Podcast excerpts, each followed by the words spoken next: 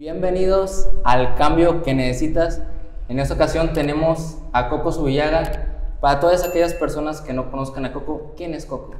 ¿Qué tal amigos? Yo soy Coco Subillaga, Coco Blogs, como me conocen en las redes sociales. Eh, pues soy originario de aquí de Iguala Guerrero. Soy un atleta de parkour, o bueno, más conocido por ser un atleta de parkour, que pues estoy comenzando en, el, en las redes sociales, ¿no? Hoy en día.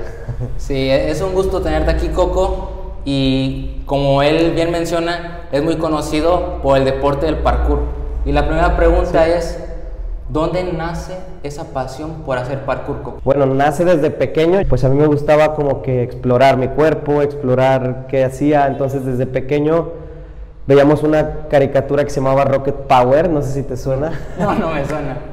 Eh, en, la, en, esta caricatura los chicos andaban en bicis, patinetas, patines, entonces todo el tiempo estuvimos explorando esos juguetes con mi hermano mayor, eh, hasta que vimos un reportaje en una revista de grafitis, porque también me gustaba dibujar. Ah, y, y, vimos ahí parkour, buscamos en internet, encontramos videos de parkour de los más viejitos que se te puedan ocurrir. Nos llama la atención de inmediato y pues comenzamos a brincar con, en una mesa, ahí en cerca de nuestra casa con un amigo y nos enamoramos desde el primer punto que queríamos aprender a ser un mortal, aprender a desplazarnos. ¿Cuánto tiempo llevas dedicándote al parkour? Dedicándome al parkour llevo dos años, pero practicándolo llevo 12, más o menos. 12 años. Actualmente eres seleccionado de, de México.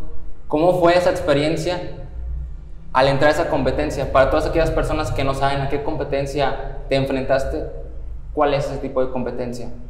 Bueno, la, competencia a la que me, inscribí en ese entonces fue el primer selectivo eh, nacional de, parkour, en el que, eh, como dice su nombre, seleccionaban a los atletas que iban a representar una selección en México. O sea, el conjunto nacional, pero en la rama de parkour, obviamente, nada más. Eh, esta se llevó a cabo hace un año. Hace un año. Eh, aproximadamente en el 2016, 2017 empieza la Federación Internacional de Gimnasia a absorber el parkour como una rama más de, esta, de esa disciplina.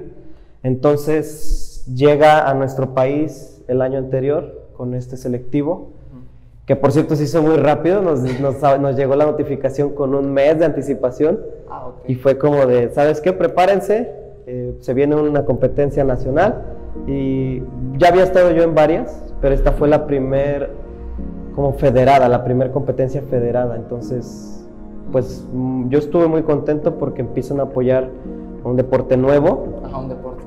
La parte de, de competir en, una, en, esta, en la selección o en algo federado es que las demás personas ya te ven como un deporte serio, ¿sabes? Ya no te toman como un vago que anda saltando en las calles y no saben ellos ni por qué a veces. Entonces. O sea, ¿tú sentiste en algún momento que el parkour no lo tomaban como algo serio? Sí, a pesar de que se convirtió en un pilar en mi vida, la demás gente no mira como que el trasfondo, ¿sabes? Normalmente vemos a alguien en, en la calle y hace un wall flip, por ejemplo, que es pisar y hacer un mortal para atrás y te llama la atención, ah, se ve chido, se ve divertido, pero no sabes, o sea, lo que a la persona probablemente le haya costado. Sí se sabía por ahí, estuvo muy divertido y todo, pero no era federado, ¿sabes? Entonces en estas competencias realmente nunca nos importa el resultado, ¿sabes? No es como de, ah, les voy a ganar a todos, este... sí. o, como en el fútbol, ¿no? Que chocan y ya tenemos rivales y todo eso. Aquí, pues vienes a divertirte con tus amigos. como algo más amistoso. Ajá, exacto, es, una excusa para ir a compartir con tus amigos. Ajá, que no ves siempre porque pues todos son de otros estados de la República. Entonces, igual vi de esa forma esta competencia. Dije, ah, no más, una competencia federada, qué chido. Me dicen en el gimnasio que trabajo, eh, pues mira, inscríbete, ya estás este, registrado, de todos modos, no pasa nada, nosotros te apoyamos. Y pues decido inscribirme para irme a rankear, ¿no? A ver en qué, en qué lugar estaba yo del país, porque para serte honesto, yo les tengo mucho respeto a todos los compañeros que practican parkour.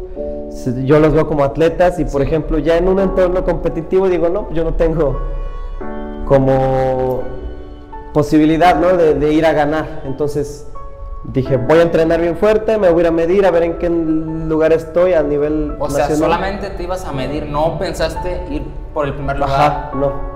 No, no te digo, yo lo veía como una competencia en la que iba a ir a ver a mis cuates, que ya tenía tanto tiempo sin verlos. Te ibas a medir con el nivel de ellos. Ajá, por así decirlo, algo así. ¿Y qué fue lo que sucedió? Empieza la competencia y ya para esto ya me había preparado todo un mes. Y, y, pues sale el resultado el primer día que había quedado en segundo lugar en velocidad. Y bueno, eso me, me cargó la pila, me llenó de motivación. Dije, ah, no, pues mañana pues le vamos a dar a ver qué pasa, ¿no? Sí. Y fíjate que todos los demás de la selección me gustó bastante porque están, estaban en el mismo canal antes de ganar. O sea, estaban en el mismo canal, decíamos, con, se llama Jonah el primer lugar, Osvaldo el segundo. Y ahí estábamos, o sea, los tres estábamos bien pequeñitos. Nos, nos, echaban relajo como de, ahora Team Hobbits, o sea, por pequeños. sí, por pequeños. Y, y nos, entonces nos juntábamos bastante entre ellos atrás, en, como en camerino, donde estábamos calentando y todo eso.